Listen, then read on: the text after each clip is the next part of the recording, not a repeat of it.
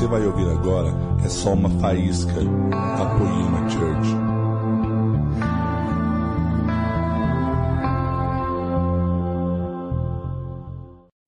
Pede para Jesus te desafiar nesse dia, falar com você, te exortar, mostrar algo para você que esteja que esteja diferente do plano dele na sua vida, para que ele possa te ajudar aí segundo a vontade. Ore a Deus, peça para que Ele faça algo dentro de você. Você precisa desejar que Ele faça algo. Você precisa ter uma expectativa. Você precisa crer. Espírito Santo, eu te peço que pela Sua graça me use nessa, nessa casa. Me use mais uma vez. E use também, Senhor, o coração das pessoas a vir de encontro com a própria palavra que o Senhor está usando minha boca para falar. E que haja uma fusão, Senhor Jesus, entre a vontade de Deus e a terra. E que Sua vontade se cumpra nela como a chuva e como a neve. Que depois retorna ao céu. Assim, Sua palavra vem dentro de cada um, causa o efeito que o Senhor deseja e depois volta para o Senhor. Pai, nós estamos abertos para que o Senhor opere dentro de nós segundo as profundidades do seu espírito, segundo o fluir dos rios de águas vivas da sua palavra, Pai. Então nos ajuda a ir mais fundo, a caminhar mais uma milha e a mergulhar um pouquinho mais lá dentro em nome de Jesus da sua vontade. Amém. Aleluia. Gente, eu já estava com saudade de vir aqui pregar. Veio tanta gente esses dias, tanta coisa boa. O dia que eu ia pregar aqui, Deus falou para eu falar por Ribinha pregar, porque, meu Deus do céu, o que, que é aquele menino, né, gente? Eu estou tão feliz, tem tanta gente boa, tanta gente incrível, que eu quero pregar sobre coisas incríveis ainda. Eu quero continuar a série. A gente vai ter mais uns bônus da série Poema. E Agora que eu descobri que a minha pregação não está aqui no meu iPad, deixa eu ver onde é que ela está.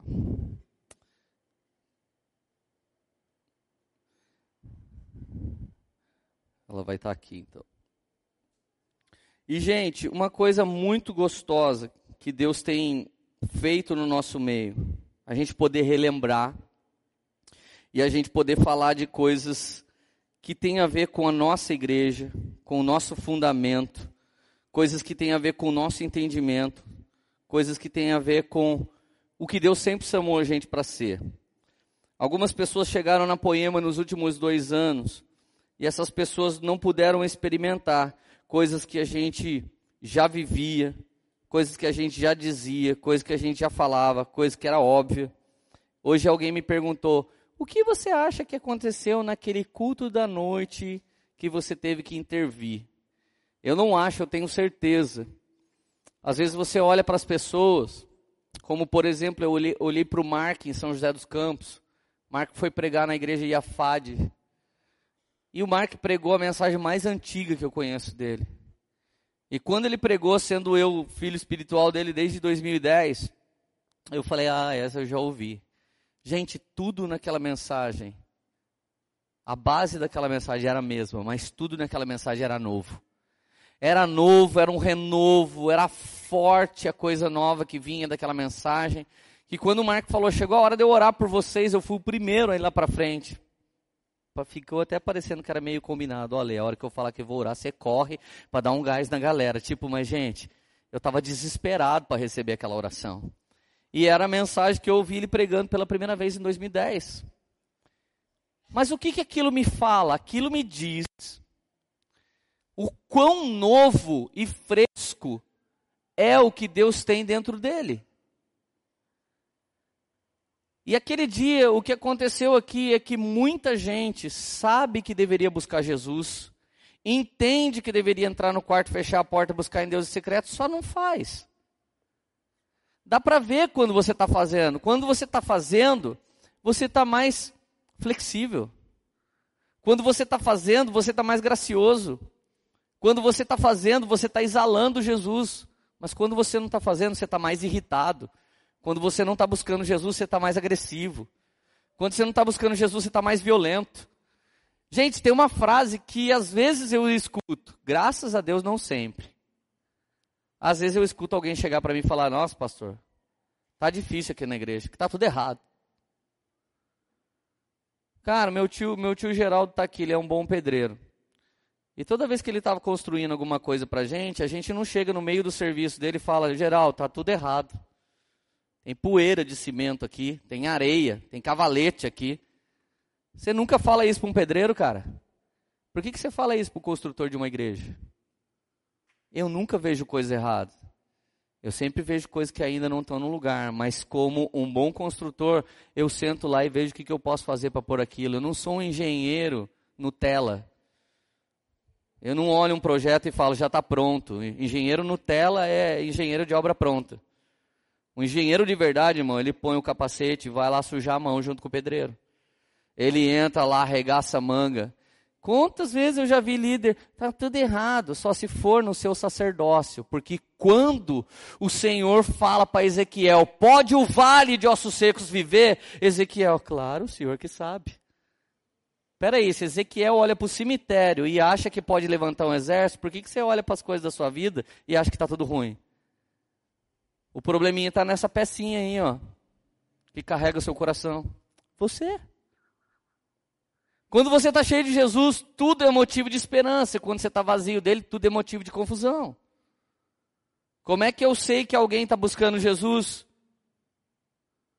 Ele olha para uma coisa que não vale nada e fala: Cara, eu tenho tanta esperança nisso, porque está mudando tanto. Se você está cheio de Jesus, você acredita no Brasil. Se você está vazio de Jesus, pode mudar para um país de primeiro mundo, que quando você chegar lá, lá você vai estar. Tá. E você vai ver problema lá também. Você está feliz ainda? Queridos, eu de novo abri a mensagem errada. Acho que Deus não quer que eu pregue para vocês o que eu ia pregar. O que, que a gente faz agora? O tema da minha mensagem de hoje é: de quem aprenderemos? O que todos nós estamos aqui em comum, temos em comum, uma das coisas, seria muita pretensão dizer que essa é a coisa, é que nós queremos aprender. Nós estamos aqui porque nós queremos Jesus. Mas nós estamos aqui sentados agora ouvindo a palavra porque nós queremos aprender. Quem quer aprender muito, grava. Quem quer aprender mais ainda, anota. Eu, se eu não estiver anotando uma pregação, eu sinto que eu estou sem roupa. Eu não, não me sinto bem. Eu preciso anotar de qualquer pessoa que seja. Mas de quem nós vamos aprender? As pessoas me procuram, olha, podia ter um tempo com você, eu precisava confessar algo, eu queria te perguntar algo. Todo mundo está pronto para aprender. Infelizmente, a gente está pronto para aprender do jeito que a gente quer e não do jeito que Deus deseja. O cristão, querido, ele é aperfeiçoado no sofrimento. A Bíblia diz, o autor de Hebreus fala que Jesus aprendeu por meio da obediência. Obedecer não é fácil, você sofre muitas vezes para obedecer. A gente quer aprender do jeito legal, a gente quer aprender do jeito gostoso. Tanto é que quando você vai procurar uma escola de inglês, você procura aquela que faz a propaganda, que é mais gostoso aprender inglês lá. Imagina se alguém fizesse essa propaganda. Aqui é horrível aprender inglês, mas você vai aprender inglês do gueto, velho. Come on, nigga. Se você vai aprender inglês do gueto, manja, então você vai chegar no Bronx, lá na gringa, e aí vai dar tudo certo. Você ia nessa escola? Vamos lá, gente. Então a gente está tão acostumado com o Ronald McDonald rindo para a gente que por apenas 25 pau ele nos dá um almoço, que a gente é tudo cristão Nutella, a gente quer tudo a coisinha fácil, a coisinha tranquila. Aí nós estamos tão acostumados em ser bem tratado e bem cuidado que quando a gente vai ser forjado, a gente acaba não conseguindo se inclinar a isso. Eu não aceito, pastor, passar por isso. Quem escuta muito neopentecostal fica desse jeito quando aparece no meio do evangelho integral. É que Deus vai fazer o que eu quero, Deus faz o que eu mando, Deus é quase que empregado da pessoa e não sei o quê. Mas olha o que a Bíblia diz. A Bíblia não fala sobre isso. A Bíblia diz em Romanos 8, 19. Pois toda a criação aguarda com grande expectativa a manifestação dos filhos de Deus. Gente, escuta só. Muita gente fala assim: eu gostaria de que vocês fossem na nossa casa fazer uma visita. Porque o meu pai não é convertido. Porque minha mãe ainda não conhece Jesus. Porque o namorado da minha filha ainda não se converteu. Gente, deixa eu falar uma coisa. Esses dias marcaram um encontro entre eu e um artista aí, não vou falar quem é. Quando avisaram ele, nós estamos levando um pastor, ele falou: Não quero, mano ele já vai vir dar uma profetizadinha para mim e depois pegar meu dízimo. Eu não quero ninguém aqui. Aí essa pessoa falou: Não, cara, esse cara é diferente. Ele falou: Não, eu já conheci vários. Obrigado, não quero. Olha que ponto que o cara chegou. Ele não quer mais simplesmente conhecer outro pastor. Mas essa não é uma verdade da vida dele. Essa é uma verdade da vida dos seus familiares que ainda não se converteram. Eles não querem conhecer mais alguém. Mas por que, que eles não querem? Eles estão errados? Eles estão certos. Talvez eles estão conhecendo esse versículo bíblico mais do que a gente. Está escrito aqui: o mundo aguarda com grande expectativa que a poema chegue naquela cidade. Está escrito isso? O mundo aguarda com grande expectativa a visita do Danduque. O mundo aguarda com grande expectativa a manifestação de, de quem? Tá, então vamos tentar entender o que, que o filho veio fazer aqui? A primeira pergunta que você tem que fazer para entender um versículo. O mundo aguarda com grande expectativa a manifestação dos filhos. Aí você tem que pensar, beleza. Aí saem as pessoas por aí com um novo panfleto. Sou filho de Deus, muito prazer. As pessoas estavam esperando esse panfleto? Então a primeira pergunta que eu tenho que fazer, o que o filho de Deus veio fazer? Se você quer entender o seu papel como filho de Deus, você tem que entender o que, que o modelo de filho veio fazer. Jesus veio, ele era o único, unigênito do Pai. Foi embora como primogênito do Pai. Ele veio como único e ninguém existia igual a ele. Foi embora daqui como primeiro de muitos, ou seja, todos nós nos tornaremos como ele quando nossa mente for renovada e nossas atitudes manifestarem Jesus. Então, primeiro ponto, o que o filho veio fazer? Redimir, salvar e reconectar. Ninguém aqui tem o poder de redimir, salvar e reconectar. Essa é a parte de Jesus que você não vai poder fazer. Quem vai redimir o povo hoje, reconectar o povo hoje, salvar o povo hoje? O Espírito Santo. Então, que parte do filho sobra para mim? Tornar o pai conhecido. Gente, como é que eu vou tornar o pai conhecido se eu tenho problema com o pai? Se eu não tive pai? Se eu não concordo com paternidade? Eu não sei se você sabe, mas o tema paternidade espiritual irrita muita gente. Irrita absurdamente muita gente. E irrita porque falta muito pai na vida das pessoas. Nós temos mais órfãos na terra do que filhos. Porque nós temos órfãos até mesmo de pais vivos. Então, quando você vai falar de paternidade, alguém já pensa o que? É seita. Mas a Bíblia diz uma profecia em Joel: no fim dos tempos eu converterei o coração dos pais aos filhos e dos filhos aos pais. Quando você é um cristão que só conhece a Bíblia, você fica chato, julgando as pessoas, medindo todo mundo. Mas quando você é um cristão que conhece a Bíblia e conhece o Espírito Santo, você usa a Bíblia para consolidar as pessoas. Quando você conhece só a Bíblia, você pode olhar em todos os lugares e ver tudo errado. Mas quando você conhece o Deus da Bíblia, ele vive dentro de você, você usa a Bíblia como ferramenta e instrumento de construção, não como um taco de beisebol de destruição. Tem dia que a gente prega umas pauladas, sabe o que, que o povo diz na igreja? Hoje o pastor deu cajadada. Só que se você abrir no Salmo 23, a Bíblia diz: A tua vara e meu cajado me, me consolam, não é me espancam. Agora, se a palavra está nos rasgando, a gente vê o nível de desalinhamento que a gente tem vivido. É a palavra que está fazendo, não precisa da força do homem. Agora, querido, isso é ser paternal.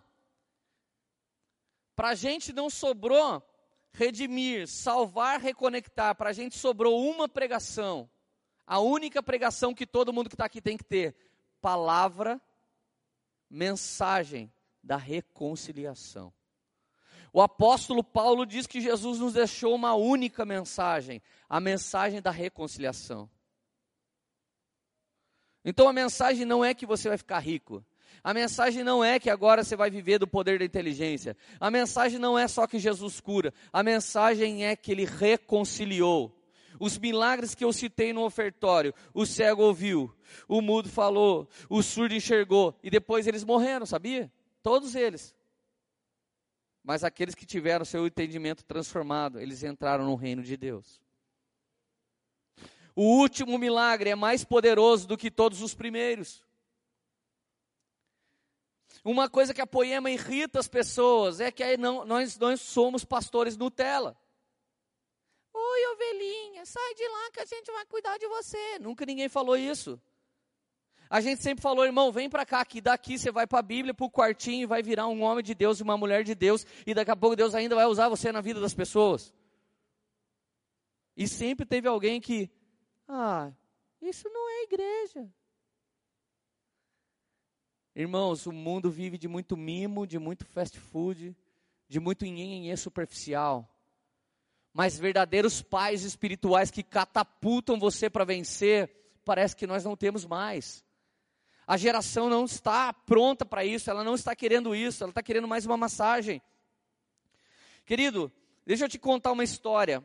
O John Eldred, esse cara escreveu um livro chamado. não lembro o nome do livro. Todo dia eu falo.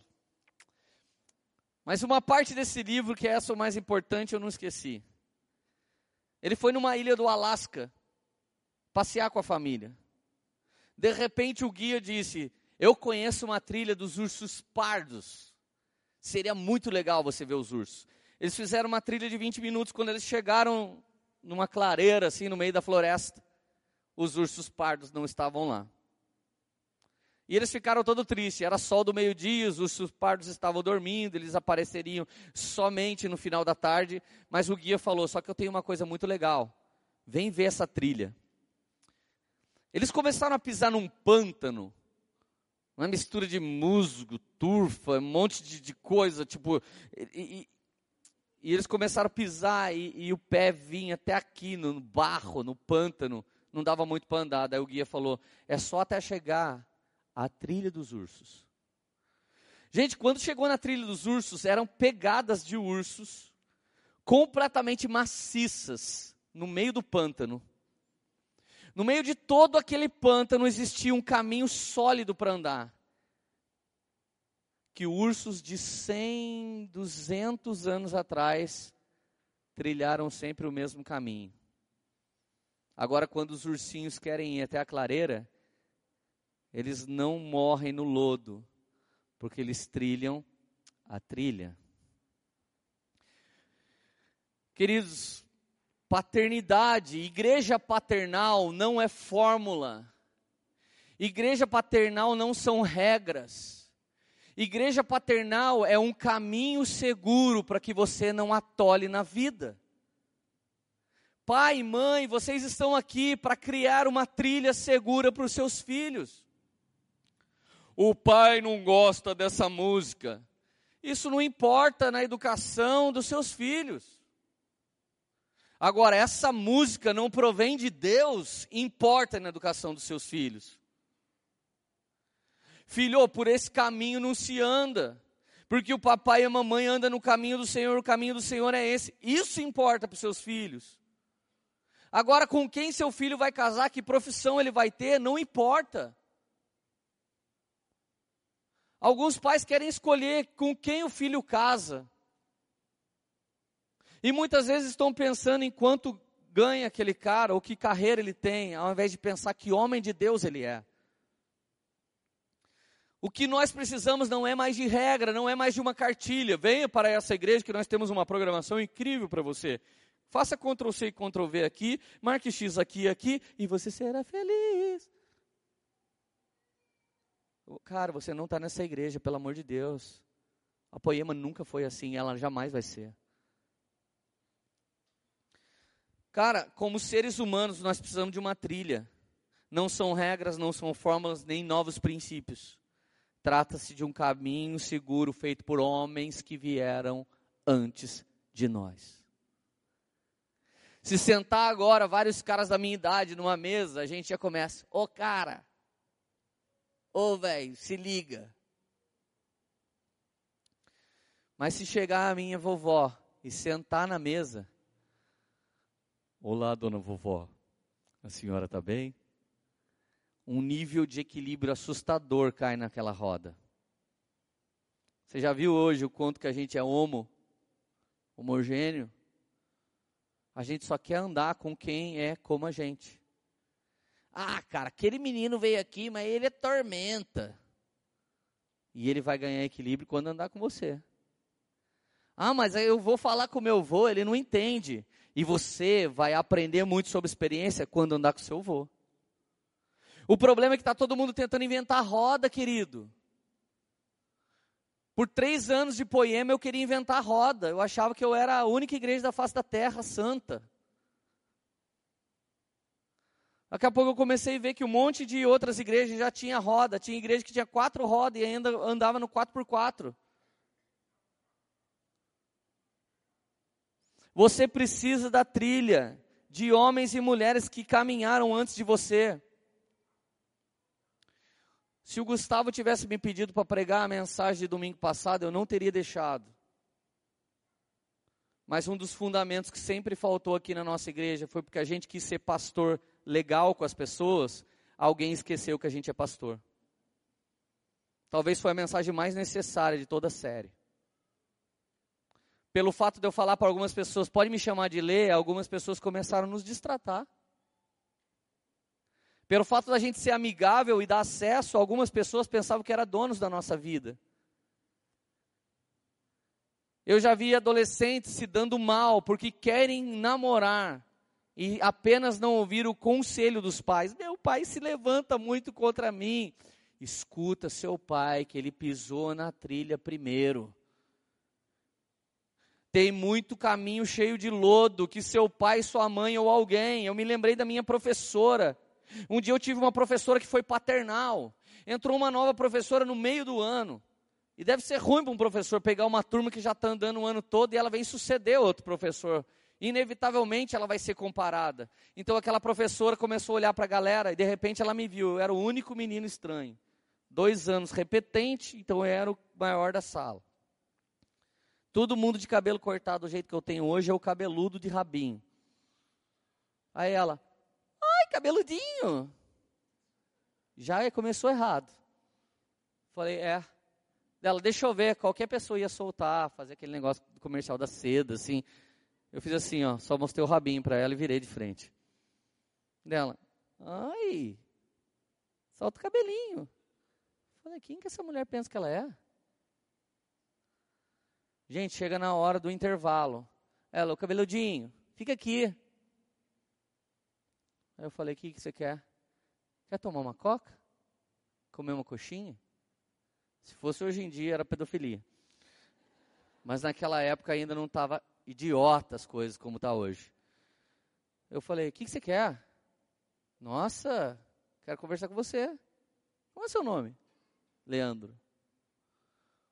Cara, por que, que você é assim? Assim como, professora? Assim, cara, diferente. Cabeludinho, desse jeito. Falei, não sei. Ela falou, eu acho que eu sei. Você deve ser algum revoltadinho sem causa. Dela, mas come, toma coca, come coxinha. Gente, eu fui um mau elemento por muitos anos. Essa professora falou assim: Cara, eu acho que você devia ser líder de sala. Falei: Por quê? Você, eu sei que você manja das coisas, cara. Eu vi que você já é o chefinho da facção. Se eu falar para você ser o líder de sala, acabou a treta. Delação premiada nasceu nesse dia, gente. Gente, aquela professora me deu uma moral que nunca ninguém deu me deu o discipulado que eu não estava podendo ter na época. E aquela professora entrou no dia dos professores, há mais ou menos cinco anos atrás dentro da Poema. Quando eu vejo ela entrando, eu disse que eu sou um homem hoje, porque ela gastou parte da vida dela. Ela fez aquilo comigo por alguns meses. Ela não me deixava ir para o intervalo e ela era uma psicóloga na minha vida. Quando ela entrou, eu disse: gente, hoje é dia dos professores. A minha professora, essa semana foi semana, dia dos professores. A minha professora está aqui. Chamei ela para o púlpito. A gente fez uma oração para ela. Ela estava com câncer no nariz e Jesus curou ela em cima do nosso púlpito. Em todos os lugares que ela vai, ela fala: Eu sou católica e sou também da Poema. Sou ovelha do Leandro, porque eles são demais. Queridos, a minha professora foi paternal. Uma professora me procurou esses dias quando eu preguei uma mensagem como essa. E ela disse: Nós tínhamos uma menininha na escola, o nome dela era Aninha. E ela queria se vestir só de homem. E eu comecei a falar: Aninha, você é uma princesinha. Aninha, como você é uma princesinha. Comecei a falar isso para ela quando ela tinha oito anos. Agora ela tem dez anos. Ela realmente é uma princesinha. Todo mundo na escola me perseguiu, que eu tinha que deixar ela ser o que ela queria ser. Querido, está faltando tanto pai no mundo que quem foi deturpado e nunca teve está tentando roubar a identidade das pessoas nesse exato momento. Essa semana liberaram um jovem que queria reorganizar sua orientação sexual. Todos os artistas que você paga pau, que você dá likes, que você assiste e aplaude, bateu contra o juiz, que teve que enfrentar a fúria de um povo. E nós, você sabe que nós já ajudamos muitas pessoas nessa situação e nunca vamos deixar de ajudar. E o juiz tentando ali dar ao homem o direito dele querer fazer o que ele quer da vida dele. E eu acho que você devia parar de seguir todas essas pessoas e parar de aplaudir todas essas pessoas. Eu vi like de gente cristã em post desse tipo nessa semana. Pessoas que estão dizendo que estão abrindo a mentalidade. Irmão, eu não abro minha mentalidade para os quintos dos infernos. Eu estou aqui para estabelecer o governo e a cultura do céu, custe o que custar, em nome do Senhor Jesus. Não desprezamos as pessoas, não estamos sendo uma facção. Oramos e clamamos para homem como Jean Willis, porque se existe um Paulo nessa geração, deve ser ele. E nós deveríamos orar pela vida dele ao invés de persegui-los. Devíamos amar, devíamos acreditar na transformação desse cara e não ser mais um pastor que vai bater de frente. Eu sou contra os pastores que fazem isso de maneira errada, mas também sou contra essa geração omissa que está perdendo sua própria identidade, está perdendo o seu governo no Senhor. Nós precisamos de pais, de homens e mulheres verdadeiros no Senhor. Aleluia, fazendo a vontade de Deus. Agora, queridos, é tão bom a paternidade, o governo paternal, é tão maravilhoso. Que na edição de maio de 2016 do jornal americano The Journal of American Parenting, saiu uma matéria com o efeito do carinho. Pode agir melhor do que remédios na vida de uma criança. Pegaram 240 crianças que tinha acabado de ter um machucadinho. Dessas 240 crianças, umas 180, o papai ou a mamãe pegou a mãozinha, machucou aqui, filhinho, sarou. Umas 180 crianças ganharam um beijinho da mãe, assim que se machucaram. Mas 60 crianças não ganharam até a cicatrização das feridas daquelas que ganharam beijo foi mais rápido do que aquelas que não ganharam. Quantos de nós queremos, dizemos que amamos pessoas, dizemos que somos líderes, e a gente não tem coragem de abraçar as pessoas e falar para elas, cara, você caiu agora, mas eu estou aqui, meu. Deixa eu dar um beijinho na sua ferida. Cara, não é liderança, não é pastoreio, não é pai, não é mãe, não é igreja, se falta esse carinho de amor. Quando eu tenho muita Bíblia, eu olho para alguém que caiu e ainda joga a culpa. Sabe por que você caiu? Você caiu porque você é assim. Ó, oh, parabéns, você é a lei de Deus. Parece um espelho mostrando que minha cara está borrada. Mas quando você tem o Espírito da graça de Deus, você sabe que os que estão cansados e sobrecarregados podem vir a mim e eu vos aliviarei. Pastores não confessam para presbitério quando tem um presbitério de lei, mas confessam para um presbitério quando eles têm o coração da graça de Deus. Eu e a Érica não temos nenhuma situação que a gente falhou que a gente não contou para o nosso presbitério. Nenhuma. Aliás, nós fomos os primeiros a começar a falar. E depois atrás eles vieram falando. Queridos,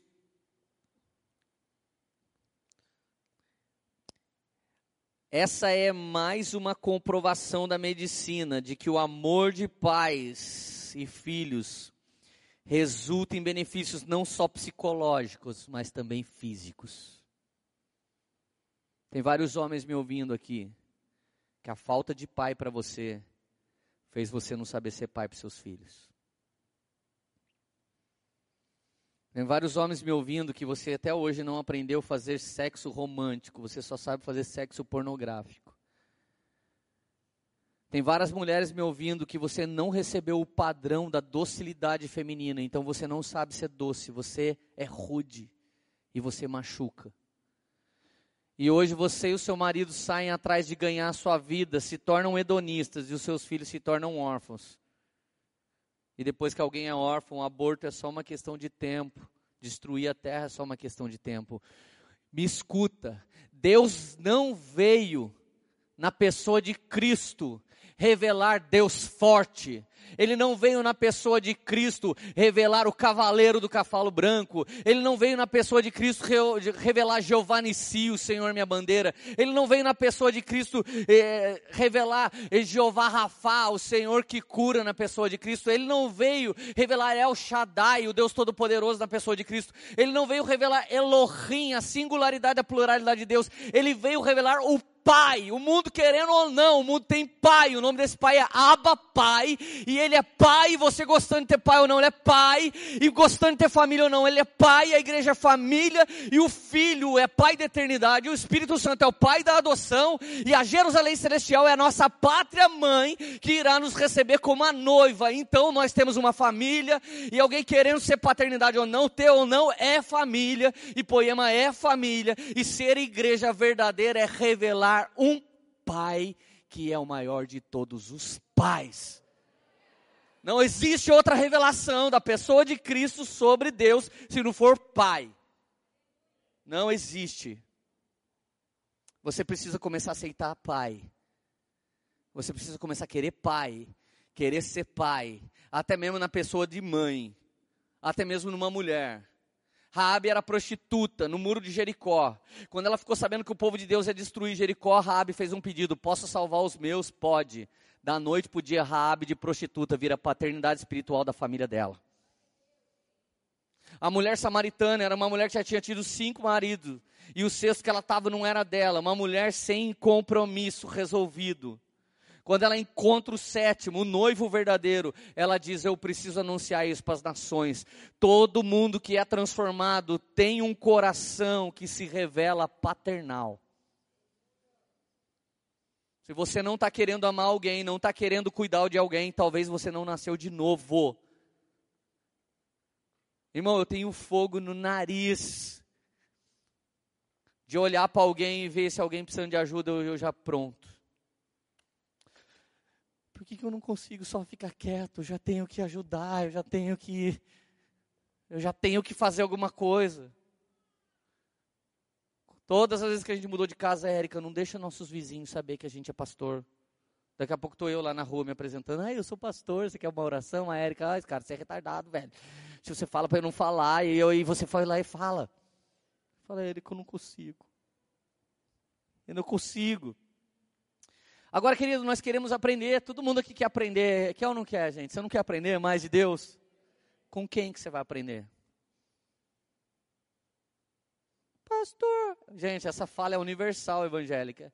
Pastor, não mãe que cuida de mim, da minha esposa.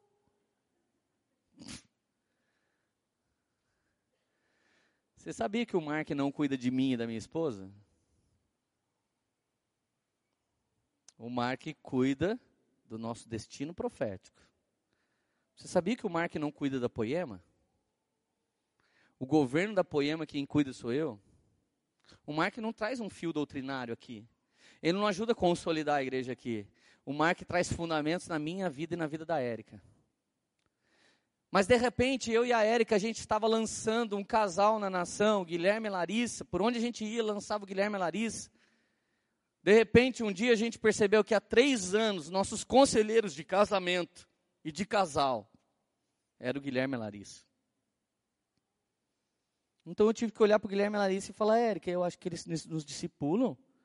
E a Érica, eu também acho. Quantas vezes você tem um pai e uma mãe que cuida de você?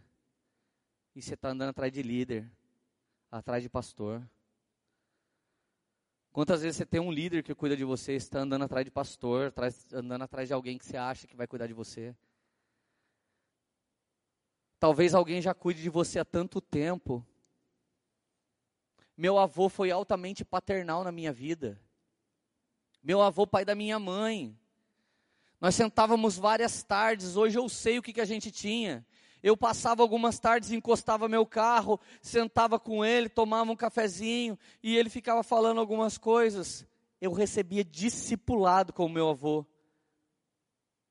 Seu avô era seu discipulador? Não, ele era católico, então ele não pode.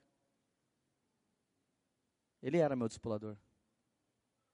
E tem coisas que eu carrego na minha vida até hoje. Quando eu tinha seis aninhos de idade, meu avô, naquela época, podia, politicamente correto, não estava atrapalhando tudo. Meu avô me colocava no colo e dava uma volta na praça de carro. Lê, vem dirigir com o vô. Pulava no colo. Gente, eu me sentia o maior criança do mundo. Nem o Justin Bieber, com toda a sua glória, se sentia mais cabra do que eu quando dirigia o Fusca do meu avô. E eu nem dirigia, só sentava no colo dele e dava um negocinho no volante. Existem fotos paternais na sua mente. Eu me lembro que num dia dos pais eu preguei algo aqui. Teve jovens aqui que não tiveram pai, que mandaram o WhatsApp pro seu chefe. O homem que mais mudou minha vida foi você, chefe. Nem trabalhava mais com o cara. Eu queria te dar feliz dia dos pais. No dia dos pais eu dou feliz dia dos pais para Laura Sougueles, porque a menina que mais cantou a aba, eu pertenço a ti, para toda uma geração de órfãos foi ela. Primeiro ano que eu dei, ela falou: Nossa, Lê, como você é loucão. Falei: Cala a boca, você é pai. É pai de todos os órfãos da igreja brasileira. Quando eles sentem falta do pai e entram no quarto e cantam aba, eu pertenço a ti. Eles estão sendo seu filho espiritual. Ela, nossa. Falei: Receba. Você está feliz ainda? Mas agora me faz a pergunta, Lê, mas eu vou aprender com quem? Vai, gente, você não está querendo saber? Fala, com quem que eu vou aprender? Fala, quem vai me dar essa trilha? Mateus 11, verso 25. Naquela ocasião, Jesus disse: Eu te louvo, Pai, Senhor dos céus e da terra, porque escondeste essas coisas dos sábios e cultos e as revelaste aos pequeninos. Olha, o que eu estou falando para você foi escondido dos sábios cultos e está sendo revelado aos pequeninos. Sabe de, em que contexto está esse episódio? Antes do que eu estou lendo, está a história de Betsaida e Corazim. Ai de ti, Betsaida, ai de ti, Corazim, vocês viram coisas e coisas de Deus, mas não se renderam a Deus. Eu digo para vocês que se Tiro e Sidom tivesse visto o que vocês viram, eles teriam se convertido. Até mesmo Sodoma e Gomorra terá um juízo inferior ao de vocês, porque vocês tiveram chance de mudar, porque eu estava aqui, mas vocês não quiseram. Tem gente que vê a trilha do urso e é babaco o suficiente para andar no pântano. Tem gente que já ouviu a palavra de Deus e é babaco o suficiente para não crer naquilo que conhece. Tem gente que já ouviu a palavra de Deus, o toque do Espírito Santo de Deus, já sentiu aba, já viu a palavra do Pai da eternidade, já sentiu o toque fresco do Espírito Santo e ainda senta no nosso meio e diz: É que eu não concordo com as coisas dessa trilha, porque eu tenho que ir nessa trilha. Vai para outra, irmão, mas anda na trilha. Escolhe outra trilha. Tem trilha tradicional, tem trilha pentecostal. Tem o thriller do Michael Jackson, segue alguma coisa.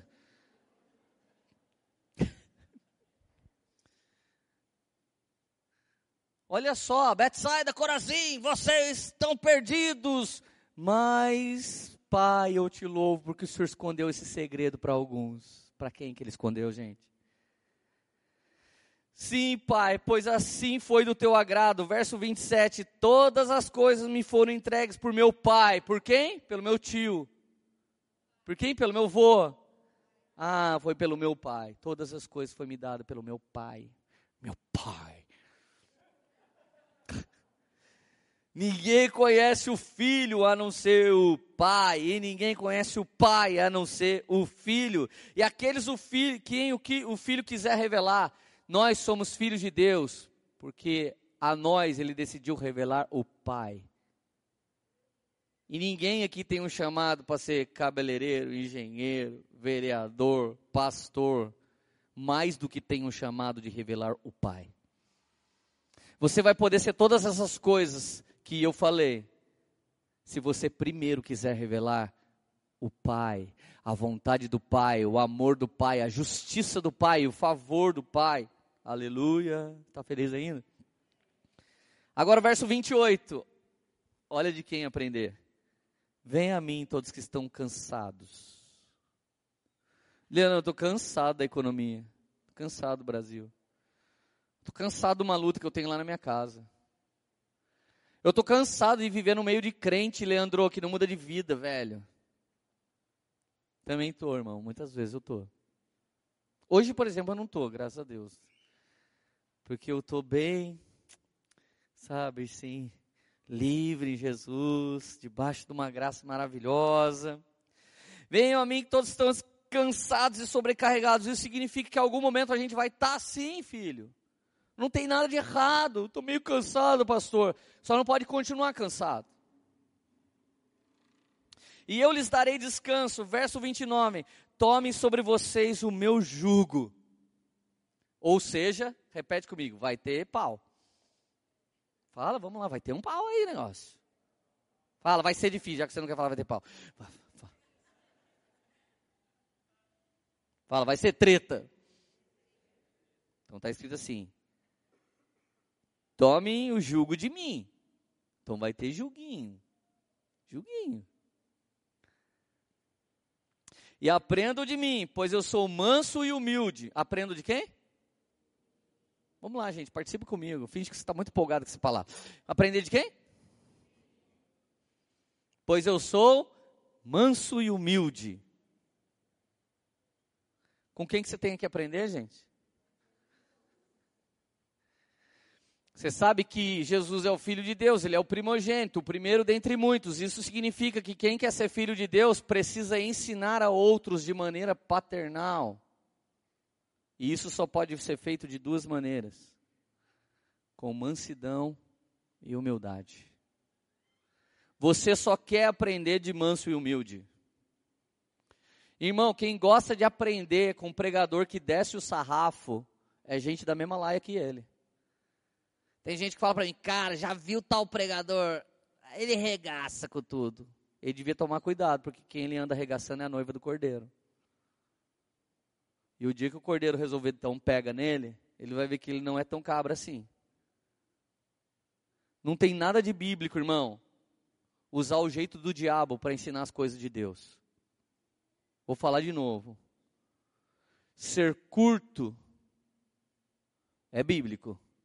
Ser grosso é do diabo. Então repete comigo, eu preciso ser curto e, curto e doce. Querido, posso falar uma coisa na sua latinha? Isso que você está fazendo faz as pessoas ir para o diabo. Pronto. Você falou. Vou falar uma coisa aqui nessa casa. Cara, eu já vi pastor chegar numa casa e falar com o marido da mulher assim: Eu vou falar uma coisa para você, rapaz. Depois o pastor morre com um tiro na cara porque merece e não sabe porque morreu. Gente, ninguém aprende de alguém que não é manso e humilde. Você que é grosseiro, precisa ser mais manso e humilde. Aprendei de mim, de você, Jesus, mas todo mundo que a gente tenta aprender não tem paciência. Mas todo mundo que a gente tenta aprender é grosso. Todo mundo que a gente tenta aprender diz que a gente é raso. Todo mundo que a gente tenta aprender diz que a gente não rompe. Todo mundo que a gente tenta aprender diz certas coisas pra gente. Então, antes de alguém falar essa pergunta, ele falou: aprendei de mim. De você? É porque sou manso e humilde. Tipo estilo sonrisal achando uma poça de água.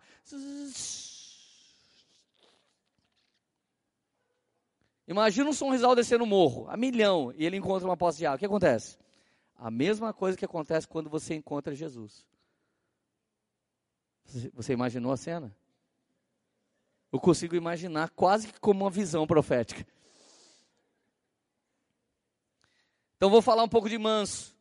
No caso de animais, sabe o que significa manso? Vem da palavra em latim manso e tudo, que significa acostumado com a mão. Animal manso significa acostumado com a mão. Tá vendo? Uma técnica etimológica para você descobrir se cachorrinho morde ou não. Pastor, ele é manso. Chega com a mão perto. Se fizer assim para você, ó.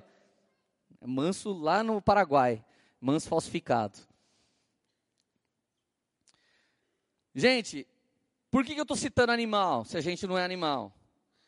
Manso significa aquele que é acostumado com a mão, e adoração significa o cão que lambe a mão do dono. Se você adora Jesus, você é que nem aquele cãozinho que quando você chega, ele chega todo lá remelento. Gente, tem gente que ama isso. E também tem que ser respeitado. Gente que não ama isso. Gente, eu tomei banho, coloquei perfume. Chego o cachorro cheio das trevas, lá dá uma lambida, meu Deus. Eu chego na casa do irmão, eu vou comer comida, acabei de lavar a mão, vou comer comida, põe a mão pro lado, vem aquele pudo daquela madame. Dá.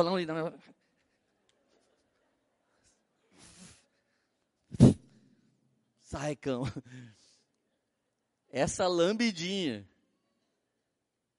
significa adoração. Tadinho do cachorrinho, não sabe que eu sou um fresco. Ele só está querendo estar juntinho, agradado, uma cheirada, dar uma lambida em mim. Adoração é querer estar juntinho de Deus, é saber que Ele é manso e que Ele é humilde e que Ele não vai agora te julgar pelas coisas que você está fazendo, mas Ele vai te justificar e te santificar se você for lá lamber a mão dEle. O cachorrinho vira o lixo lá da tia e volta com o rabinho banana e lambe a mão dela. Acabou de zucrinar a vida amanhã dela. E um Deus manso é um Deus que permite todo esse acesso. É um Deus que não vai fazer frescura como eu quando você chegar perto dele. E por mais que ele esteja pronto para jantar e você vai lamber ele com a sua adoração que é humana, ele não vai se sentir imperfeito para o banquete. Você está feliz ainda? Agora eu não quero falar de mansidão, mas nós vamos ter que ser manso. 2 Timóteo 2:24. Quando que você vai conseguir ser pai, mãe, esposa, marido, educador, general, sargento, chefe? Quando que você vai conseguir ter uma posição de autoridade? 2 Timóteo 2:24. O servo do Senhor não deve viver brigando, mas ser amável com todos, apto a ensinar e paciente. Repete comigo, eu sempre preciso ser amável, paciente e pronto a ensinar. Gente, isso não tira autoridade de ninguém, pelo contrário, só dá. Você pode ser o chefe. Se você está apto a ensinar, se você é amável, e se você é paciente para aquela pessoa aprender, de você ele vai querer aprender. Quantos pais chegam em casa e fazem assim: Ah, será que eu não sou o pai dessa casa? Todo filho fala assim por dentro: Não.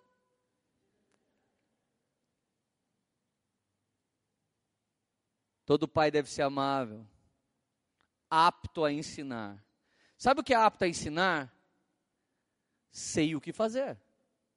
Então cabe a mim a você correr atrás de aprender, para depois ter autoridade para ensinar. Meus amigos, Jesus era humilde. Quem lembra a explicação de humildade que o Ribinha deu aqui? Erga a mão. Então vamos lá, sabia que ninguém ia lembrar quase.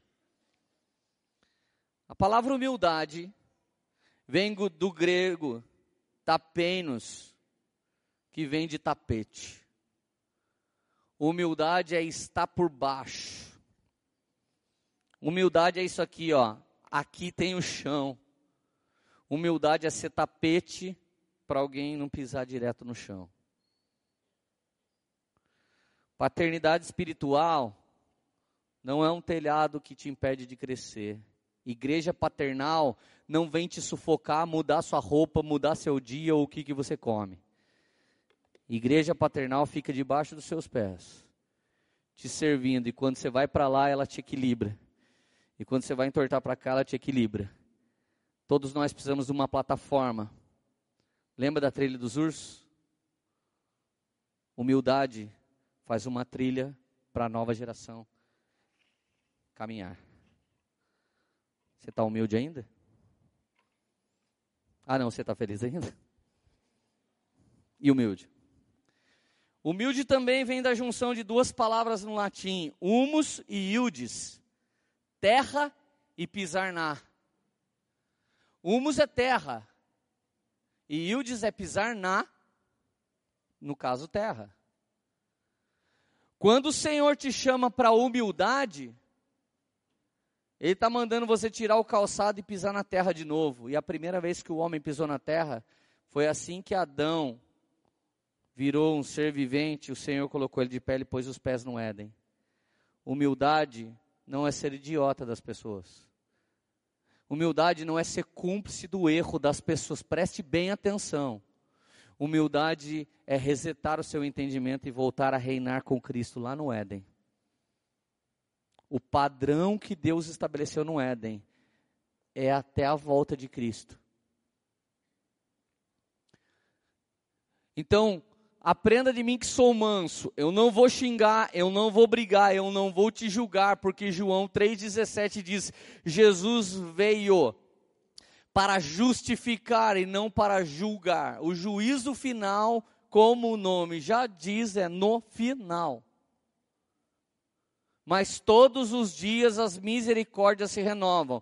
Daí tem a discussão dos pregadores. Se pregarmos isso, alguém vai continuar fazendo um monte de caca porque ele sabe que é só no juízo final. Alguém que nasceu de novo não consegue ficar no meio da caca.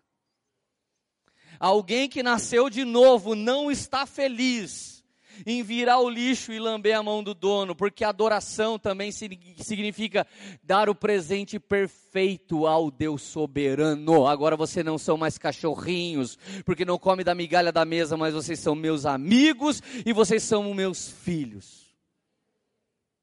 Amém? Filipenses 2,6 ensina como que a gente vai ser humilde. Embora sendo Deus, não considerou ser igual a Deus fosse algo que devesse se apegar. Gente, a frase que eu mais odeio no mundo deve ser a mesma que a polícia odeia quando para alguém importante. Você sabe quem eu sou? Gente, eu queria ser policial e parar alguém numa blitz e o cara falar para mim, sabe quem eu sou? Eu ia perguntar, e você sabe quem eu sou? Se ele falasse, não, eu tampava o meu nome escrito e saía correndo. Que bom, porque você vai ser multado. Eu ia fazer isso se eu fosse polícia. Queria ser polícia um dia para fazer isso. O senhor sabe quem eu sou? Não, senhor. E o senhor sabe quem eu sou? Não. Então, guinche o carro dele e saía correndo, pulava lá no morro. Mas que ia em cana, ia. Nem que depois alguém lá do TJ tirasse, mas e STF. Você está feliz ainda? Em vez disso, olha só Jesus, você sabe quem eu sou? Se alguém falasse quem? Servo. Está escrito aqui, ó, o contrário do que o que muita gente gosta de fazer. Embora sendo Deus, não considerou que ser igual a Deus fosse alguma coisa que ele devia se apegar. Gente, ele só jogou fora a identidade dele. Quem você é? Ele pode mentir? Vocês acham que Jesus pode mentir? Quem você é, Jesus? Deus. Oi, oi, muito prazer. Meu nome é Leandro. E você? Meu nome é Jesus. Ah, eu sou pastor e você? Sou Deus. Imagina que louco. Sabe o que ele fez para não mentir? Virou humano. Quem você é? Jesus. O que, que você faz? Carpinteiro. Mas na verdade eu quero descer mais. Não basta eu ser homem e carpinteiro e nascer em Belém, na manjedoura. Eu ainda quero pegar minha bacia com água e lavar o pé de todo mundo. E eu quero ser servo de todas as pessoas. Ele, que já é manso, agora se torna humilde vai para baixo dos nossos pés. E Isaías 9,6 diz que ele veio para a terra com o governo nos ombros. Como que você põe o governo dos ombros, gente? Entra debaixo do governo. Mas Efésios 1, 22 por ali, diz que o Senhor o levantou à mais alta posição e colocou todos os governos, reino e dominadores debaixo dos seus. Portanto, quem não gosta de honra com os pastores, devia entender que primeiro os pastores colocou todo mundo nas costas. Quem não gosta de honra com os pais, devia entender que primeiro seu pai pôs tudo nas costas. Quem não gosta de honra com avô, devia entender que quem começou a construir essa história foi o seu avô. E uma geração que se diz órfão devia começar a reconhecer quem veio antes dela e quem fez uma coisa maravilhosa para ela. E talvez se você reconhecer as pessoas maravilhosas que fizeram coisas na sua vida, você não mais ia sentir a orfandade, mas ia sentir alguém que faz parte. Porque por mais que meu pai com a minha mãe estava cuidando da minha irmã, que era uma doente, ela era doentinha, ela era especial, ela tinha paralisia cerebral. E quando meu pai e minha mãe estavam desesperados cuidando dela, Deus levantou professores para cuidar de mim na escola. Você precisa ver o favor de Deus em todo lugar. Eu não tive pai, eu não tive mãe, mas hoje você tem um líder, hoje você tem um discipulador e às vezes você não confia nele. Tem uma igreja para você congregar, tem um GC para você estar, tem pessoas para chorar e orar com você e você até quando vai ficar falando que você anda sozinho? Essa não é a cultura do reino de Deus, não é uma cultura poemeira. A cultura poemeira é que nós vamos nos tornando de glória em glória mais parecidos com o filho que na verdade só queria revelar o Pai, cheio de mansidão e humildade. Cara, eu estou amando essa palavra. Eu vou vir no apelo final aqui na frente aceitar a minha oração.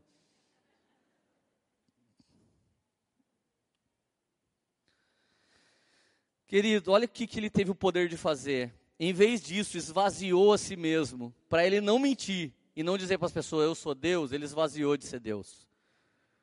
Imagina Jesus assim, ó, liberando toda a glória que estava dentro dele. Só porque ele é Deus que ele conseguiu fazer isso, porque a glória é infinita. Eu não sei como que alguém consegue se esvaziar de si. É uma das coisas mais enigmáticas. Quando eu sentar lá com Jesus em Jerusalém, governando a terra, eu vou falar: Jesus, conta uma coisa para mim. Como que você abriu mão de sua glória, cara? Como que você abriu mão da sua glória? Olha só, esvaziou-se de si mesmo, assumiu a posição de escravo, nasceu como ser humano. Quando veio em forma humana, humilhou-se a si mesmo e foi obediente até a morte de cruz. Cara, não bastou para Jesus ser ser humano. Ele ainda virou o quê? Tapete, tapeios humildes de todos os seres humanos. Presta atenção, o Pai da eternidade, repete comigo, o Pai da eternidade me ensina com mansidão e humildade. O Pai da eternidade, de novo, me ensina com mansidão e humildade. Dentro desse processo tem uma lei que opera nele, chamada longanimidade. Sabe o que é longanimidade? Você vai saber o que é longanimidade quando você estiver perto de um pai banana. Já viu o pai banana? O filho dele começa. Aí o pai, filho, faz isso não. Filhinho, papai vai brigar com você. Cara, sete horas da manhã, o pai está falando, filho, não faz isso. 1h40 da tarde, a mulher já está querendo acabar o casamento, porque ela fala, cara, esse cara não para nem o menino. E ele está lá, filhinho, Faz isso não. Sabe o nome disso, gente? Repete comigo: longanimidade. Da palavra grega macrotúmia, que em português devia ser traduzido para lentidão em punir pecados. Repete comigo: Jesus é longânimo. Por causa de sua graça. Agora quero ver se você tem fé mesmo de acreditar no seu pastor para repetir o que eu vou falar. Ele é um banana para nos pegar nos nossos pecados. Pode falar. Estou falando sério. Sabe a prova que ele é? Quanta gente está me ouvindo, tem coisa que ele já pediu para você mudar há muitos anos e você nunca muda e ele ainda não te pegou. Sabe o nome disso? Longanimidade. Quando ele virar o cavaleiro do cavalo branco e o zoinho dele mudar para chamas de fogo, aí ele te pega. Mas até lá, eu estou orando para alguns pais receber o batismo dos olhos de chama de fogo. Mas Jesus é longânimo, gente. Ele é cheio de macrotúmia. A única coisa que o Senhor é lento é em punir pecados. Sabe quando você fala assim, pastor, eu não sei porque Deus está demorando, é porque você nunca muda e Ele não quer te pegar. Leandro, por que, que o povo ficou 40 anos no deserto, se dava para fazer a travessia entre 18 e 40 dias? Porque, porque talvez uns 39 anos eles ficaram ao redor de um monte, andando em círculo. Sabe o nome do monte? Repete comigo, Monte Seir. Fala, Israel ficou anos e anos e anos dando volta no monte. No Monte Seir. Monte Seir significa Monte do Bode Peludo. Quem que você acha que é o bode? Jesus é o Cordeiro de Deus. Quem que você acha que é o bode? O diabo, gente. O povo ficou andando mais de 39 anos ao redor da vontade do diabo e ainda ficava perguntando por que, que Deus está demorando. Só tem uma coisa que faz Deus demorar: a longanimidade dele em não me pegar. Você entendeu agora por que está demorando? Não, vamos lá, gente. Você tem que entender. Pelo menos essa parte da mensagem. Você entendeu por que está demorando algumas coisas na nossa vida? Estou cansado de fazer essa travessia aqui ao redor. Estou fora de forma. Agora, meus amigos,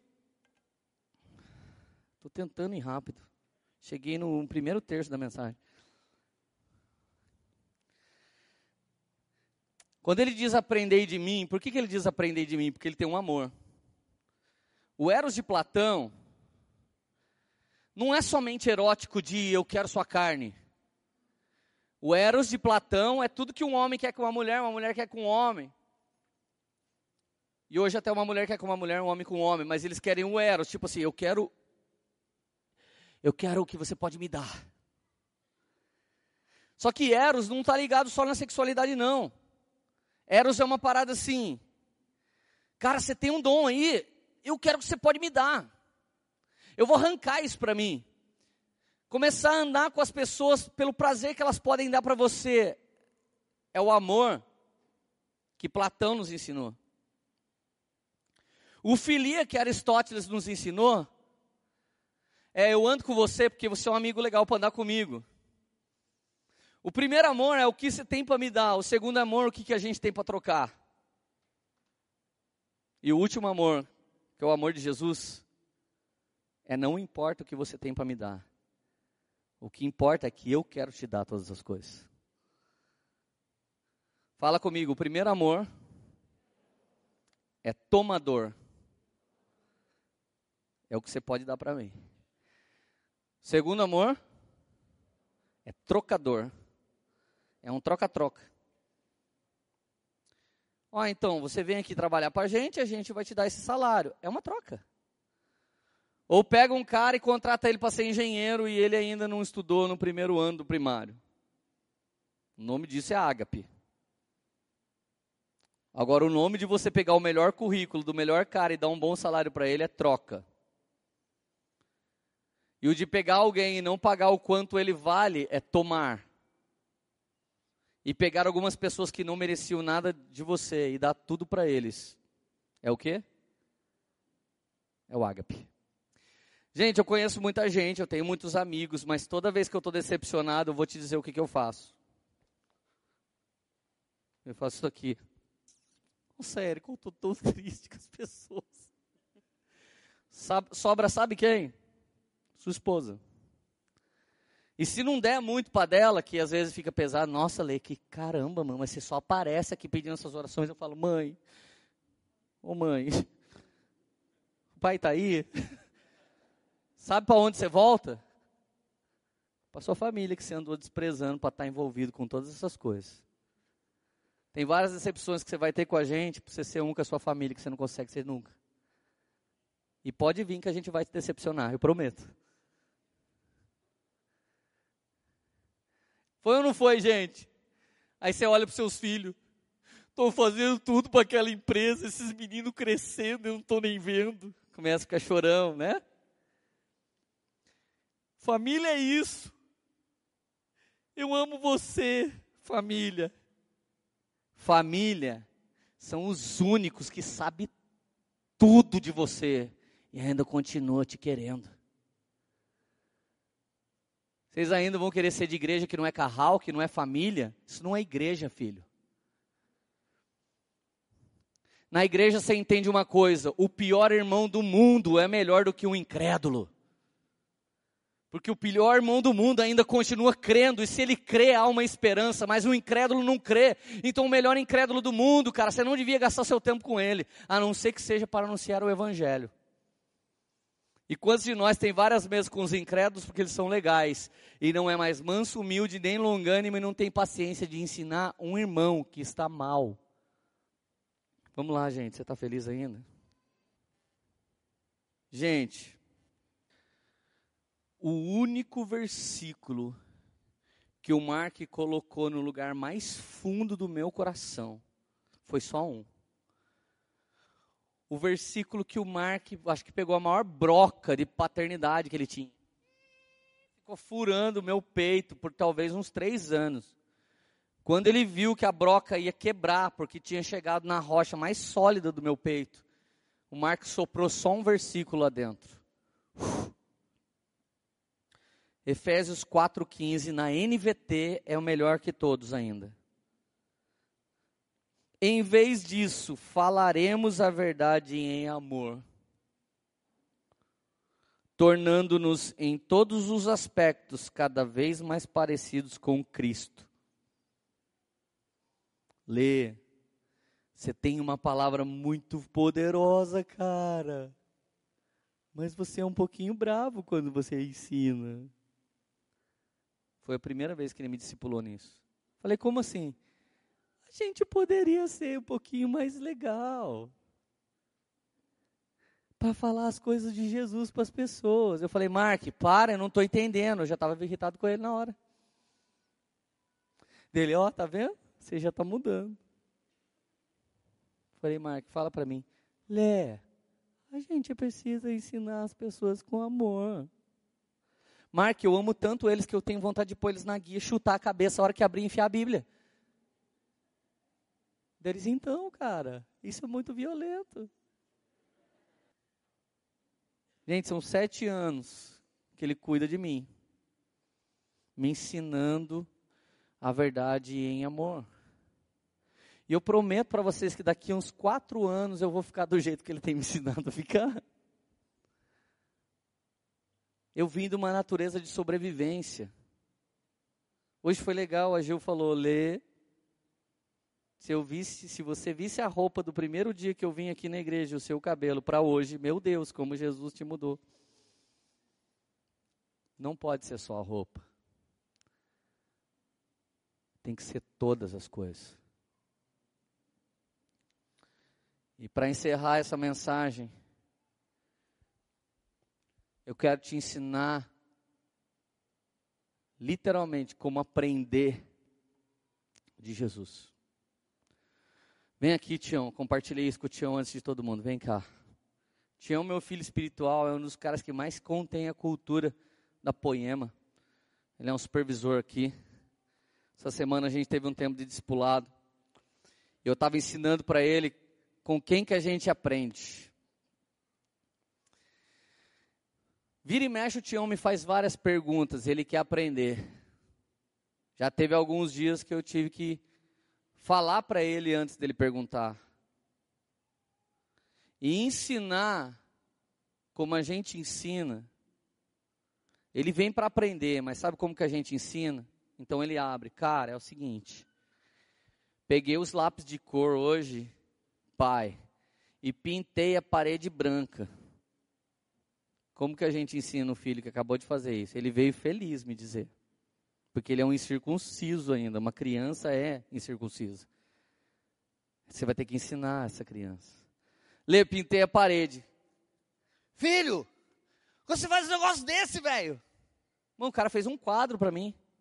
Mas eu fiz para você, pai. Mas não é assim, velho. Você é louco. Ô, oh, Érica, esse seu filho é terrível. Você já viu que você troca? Você devolve o filho para sua esposa o dia que ele é pronto, o dia que seu filho vem passeio de ano, pai. Puxou o pai, Érica. Você é meu filho, menino inteligente. Não é assim? Isso é aprender de homens. O amor do Senhor é condescendente. Repete comigo, condescendente. Esse amor é cheio de longanimidade. Imagina um amor condescendente, cheio de longanimidade na pessoa de Jesus, que é manso e humilde. Sabe como Jesus ensina? Então agora o Tião cresceu. E não é pintando parede que ele errou. Mas agora ele acabou brigando com a Fabienne, esposa dele. Qualquer pastor sem Espírito Santo vai falar: você não pode falar assim, você é um supervisor, vai ficar de banco, 45 dias de dilúvio, não sei o quê. Isso é na igreja. Sabe como que é o amor condescendente? Tião, deixa eu te falar, cara. Ela é carne da sua carne, osso dos seus ossos, cara. Cara, você precisa amar ela como Jesus amou a igreja, velho. Cara, eu sei que às vezes não é fácil, mas eu vou orar para Jesus te ajudar agora. Obrigado. O amor condescendente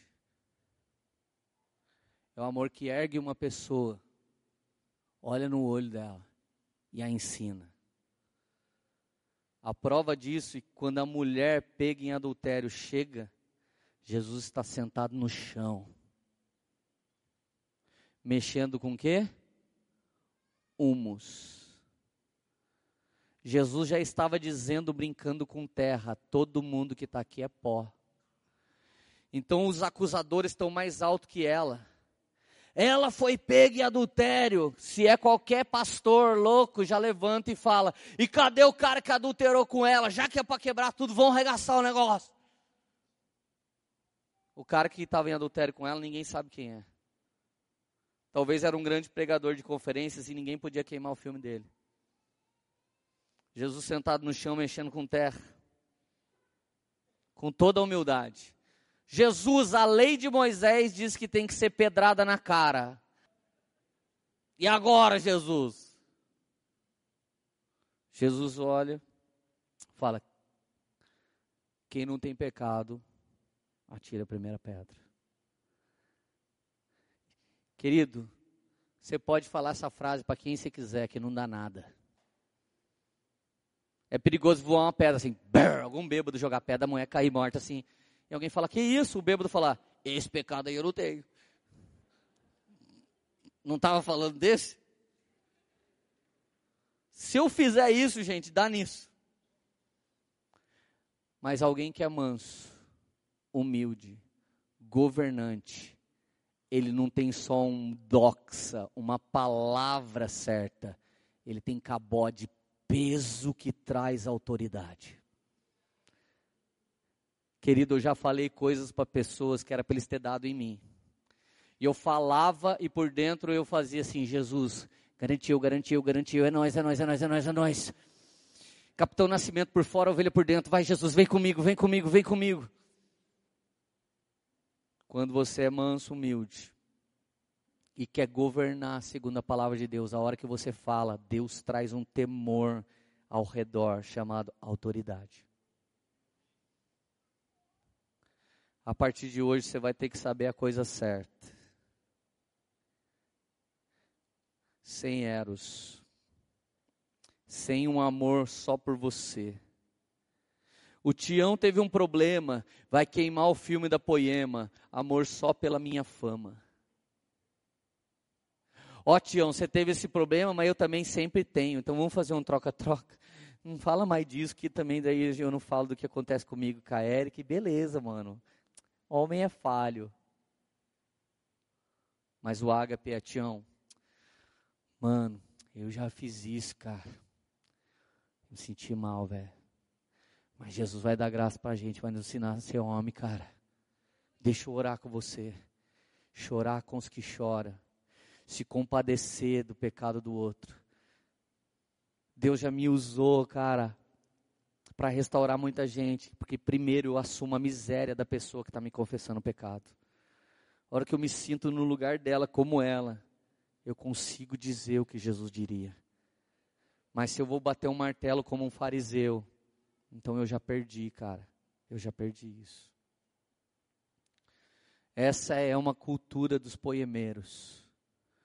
Governar segundo a vontade de Deus fazer isso com mansidão e humildade, não sendo senhor de ninguém, mas servo de todos. Eu quero mais paciência dos líderes com os liderados, mais paciência dos supervisores com os líderes, mais paciência dos líderes com ministérios com os liderados. Quero mais paciência dos irmãos mais velhos aqui com os mais jovens e mais paciência dos mais jovens, com uma mentalidade que você já acha que é velha. Eu quero paciência de marido com esposa, de esposa com marido. Eu quero paciência de alguém que anda vendo tudo errado. A gente não anda te acusando dos seus erros, nunca fizemos isso. Eu quero paciência de vocês com a transformação que nós, pastores, ainda estamos sofrendo. Eu quero paciência dos pastores com aqueles que ainda não se converteram a Cristo. Eu quero que vocês orem pela vida do Jean Willis. Eu quero que vocês orem pela vida do Bolsonaro. Eu quero que vocês orem pela vida do Moro. Eu quero que vocês não joguem pipoca lá no, no cinema. Eu quero que vocês comecem a governar aqui na terra como no céu. E eu quero que você comece a se despir daquilo que você mais se orgulha, para que Cristo possa começar a tomar você e a sua mente. Para que Deus possa começar a tornar você um ensinador. Você já ouviu, pela graça de Deus, alguns homens de Deus subir no púlpito e falar: Eu aprendo muito com ler, mas você não sabe o quanto que eu sou desconstruído para poder ensinar esses caras. Quando você vai mexer com um homem de Deus, ele tem muito argumento para te calar. E cada vez que eu vou tentar alinhar um cara de Deus é espada, espada, espada, espada, espada, e no final, não, mas cara, você tem razão. Você vai falar às vezes com a sua esposa, com o seu marido, é espada, espada, espada, espada, você tem que sair e deixar o Espírito Santo tocar. Quantas vezes o único cara de uma discussão que saiu machucado foi eu, que estava querendo resolver. Mas depois de alguns dias vi o Espírito Santo de Deus e tocava o coração daquela pessoa querido. De quem nós vamos aprender? Aprendei de mim, disse Jesus. Porque eu sou manso. Sou humilde. Eu não vou gritar com ninguém. Eu vou entrar debaixo dos seus pés, criar um ambiente seguro e vou te levantar a estatura de filho de Deus. Fecha teus olhos. Espírito Santo, a gente não consegue viver essa palavra.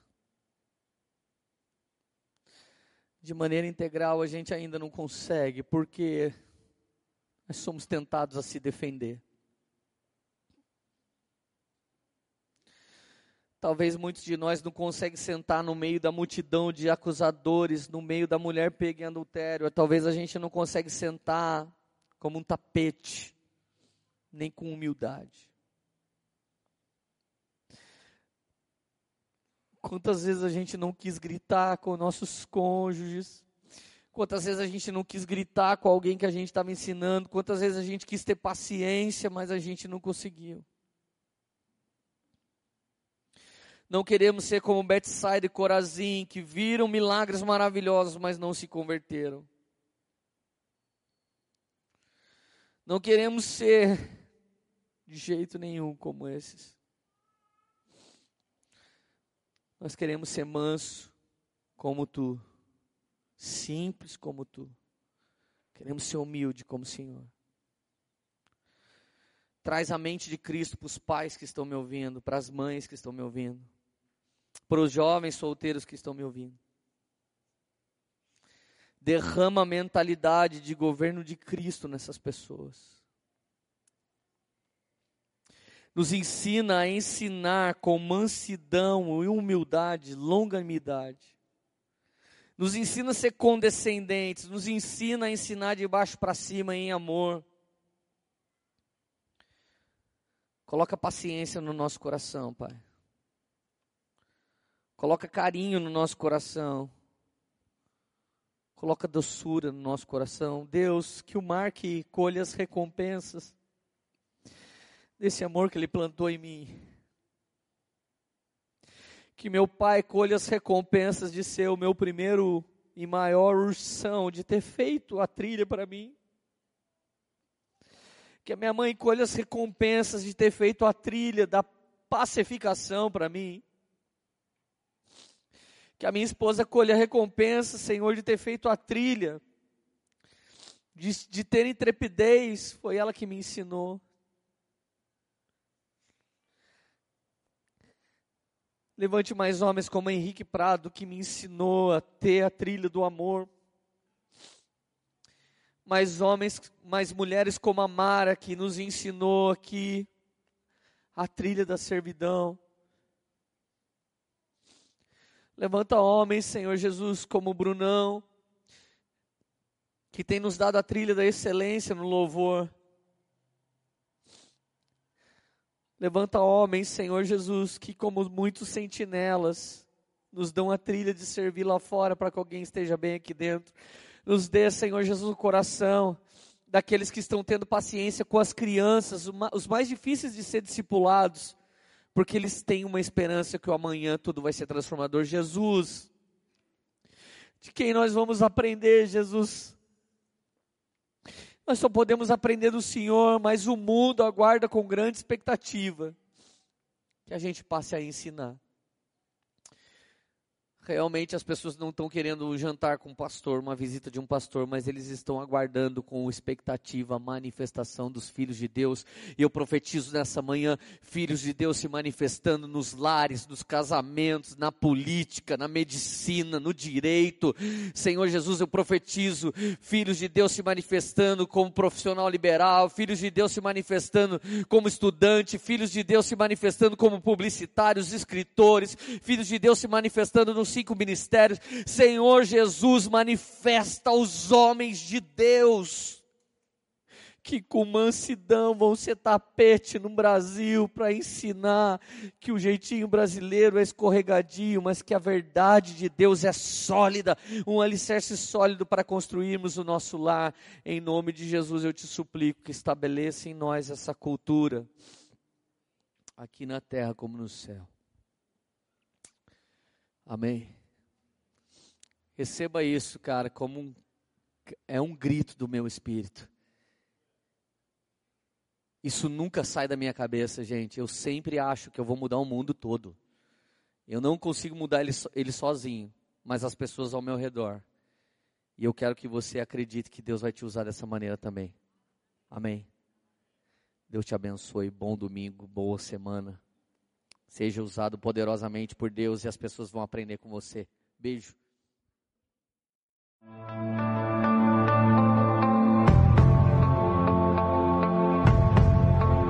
Você acabou de ouvir uma mensagem da Poema Church. Para mais informações, acesse o nosso site poema.com.br.